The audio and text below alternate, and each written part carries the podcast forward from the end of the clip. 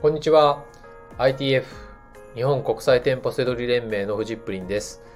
この番組は僕だけしか知らないセドリの思考法をあなたに伝えてビジネスを成功に導きたい。そんなラジオ番組です。本日のテーマは新品店舗セドリで利益率を上げる方法になります。はい。えー、ラジオを聞いて結構、あの、なんか、利益商品見つかるようになりましたとかね、そういう方もいたりとかして、はい、えー、なんか感想とか、はい、報告とかいただけると嬉しいのでお待ちしております。はい。まあそんな中で、利益率、結構ね、皆さん悩みの種だ、悩みだったりとか、まあそういう人が、あの、ITF の方ね、利益率高いですねとか言って興味を持ってくれることとかあったりとかして、はい。で、えー、そんなね、利益率の話をしたいと思います。はい。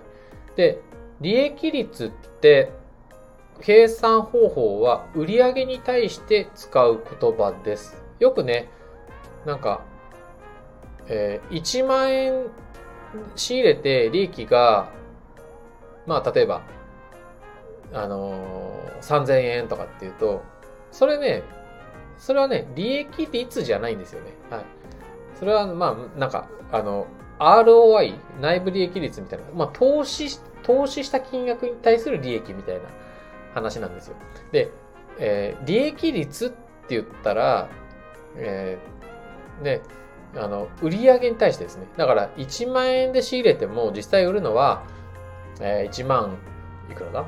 えー、5000円とかぐらいで売るわけじゃないですか。はい。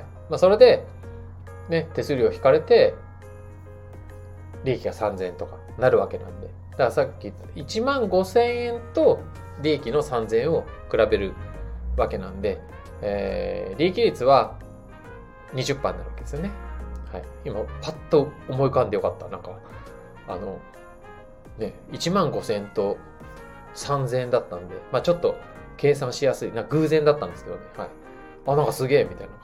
昔クモンやっててよかったみたいな。そんな感じだったんですけど。はい。まあまあ、とにかくですね、あの、売上に対して使う言葉だっていうことです。よく、あの、利益率何パーとかっていうの言葉が結構違うんでね、さっき言った1万円投資、1万円で仕入れて、お、3000利益だから30%じゃん、売り利益率30%じゃんみたいなのあるんですけど、もっと下がりますから。はい。まあ、逆に考えるとね、利益利益率20%以上店舗せどりでやりますよとか、結果出してますよとかっていうね、僕の手法結構すごいでしょって、ね。そんなこともちょっとか、案に自慢しつつ話は進めていきたいと思います。で、えー利益率を上げる方法、どんな商品狙ったらいいのか、ズバリ言います。はい。それは、廃盤商品とか生産終了品が利益率は最強です。はい。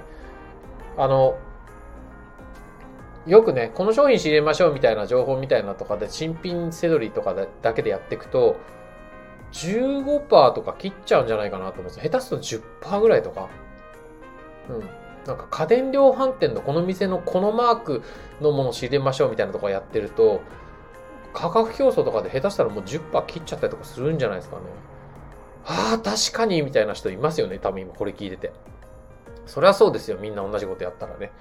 で、その中で同じことができるけどしづらいってなってきたらやっぱりもう廃盤のものとかでなかなか手に入らないもの。でも市場価値はあって、えー欲しい人が多いものね。それはやっぱり廃盤とか生産終了品っていうのは需要と供給で言うとバランスがね、崩れてるやつですからね。はい。それをね、狙いましょう。で、狙い方はですね、僕のなんか宣伝ばっかり言って思わないでくださいね。僕の瀬戸井の思考法っていう書籍には結構そういった、こう、えー商品を見るんではなくて、お店の売り方、お店を攻略するような気持ちで、ああの考え方でね、思考法、瀬戸の思考法で考えていくと、廃盤商品とか生産終了品に当たります。はい。お店の中で、えーなんでこの、なんか、値段、値札がね、霧のいい値札、ね、みんな他のはみんな3キュッパーとか4キュッパーとかって書いてあるのになぜか2000円とか1000円とかぴったし、なんかゼロが並んでるみたいなね。そういった、なんでこれだけ値札こんなに霧のいい数字なんだろうとか、あれなんか随分埃かぶってんな、この商品みたいなとかね。うんそういった、えー、違和感って呼んでるんですけど、そういったものを探していくと、廃盤とか生産終了品に出会いやすいです。はい。で、一度出会ったらそれ、今度それ集めればね、いいわけですから。はい。なので、えー、ね、しかも新品でそういうものが見つかるとね、すごく、あの、売りやすいですよね。あの、中古とかだったら、あの、一個一個ね、程度が違かったりしますけど、新品だったらね、10個見つかったらかける10ってそのまま利益跳ね上がるわけですからね。はい。まあそんな、あのー、あの、探し方はですね、その違和感で探すんですけど、えー、何も違和感で探すっていうのは、その生産終了品とか、まあ、廃盤を探すためだけではないんですけどね。はい。ただ、えー、商品を探していくよりも、そういったお店を攻略するような考え方、見方、ね、動き方をしていくと、えー、出会いやすいんですね。廃盤商品とか生産終了品で。はい。で、それもしか、それはしかもやっぱり利益率が高いですよ。あの、もともと売っていた値段よりも安くお店は売るじゃないですか。ね、廃盤商品とかなんかもう売り、もうね、もう型落ち品なんでってことで安安くなりやすい。しかも、市場価値が高いです。もう、えー、市場では商品がないので欲しい人が多い。でも商品が少ないってなれば価格はどんどん上がってきますからね。はい。そういって最強っていうのはそういうことなんですね。はい。まあ、ただ、えー、いい話ばっかりではなくて、見つけるのはその分だけね、あの、ちゃんとこう見る目がないと、えー、お店の中入ってもね、探せないでしょう。だから探すのは大変。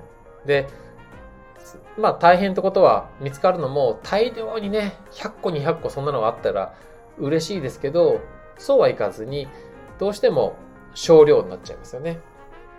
数が少ない。で、えー、取り扱う商品がね、どうしても、あの、品種もね、あの種類が多くなってしまうので、やっぱりこう、えー、納品作業だとか、そういった細かい部分は大変になると思うんですけど、ただね、利益率が上がればその分だけ、えー、頑張った分だけしっかり稼げるっていうスタイルになるので、これは別に僕はなんか、こう、悪いことではないと思います。はい。効率を求めるのはね、まずはその量を確保してからですから、はい。量とか利益とか、そういったね、売り上げとか、そういうのが上がっていってからね、効率良くなっていけばいいので、それにはまずはそういったこう、かき集めるっていうのはいいと思うので、はい。全、あの、なのでぜひ、あの、廃盤商品ね、生産終了品をどんどんかき集めて利益率を上げて、利益も上げて、はい。っていうのはね、やってほしいなと思います。はい。まあね、めんどくさいなと思うんだったらね、瀬戸り向いてないかもしれないです。こんなこと言ったらあれだけど、はい。うん。ね、そのなんか、あの、利益率高いやついっぱい知りたいって最初から思ってるんだったら、それ,、ね、それならそれなりのね、やり方をしたりとか、自分で商品開発するとか、ね、そういった、えー、別の努力をね、した方がいいと思います。はい。なのでね、新品店舗せどりで利益率を上げるんだったら、廃盤生産終了品を狙いましょう。で、あとめんどくさがらない。うん。っていうのがね、えー、大事なところですね。はい。うん、うん。これで大丈夫です。はい。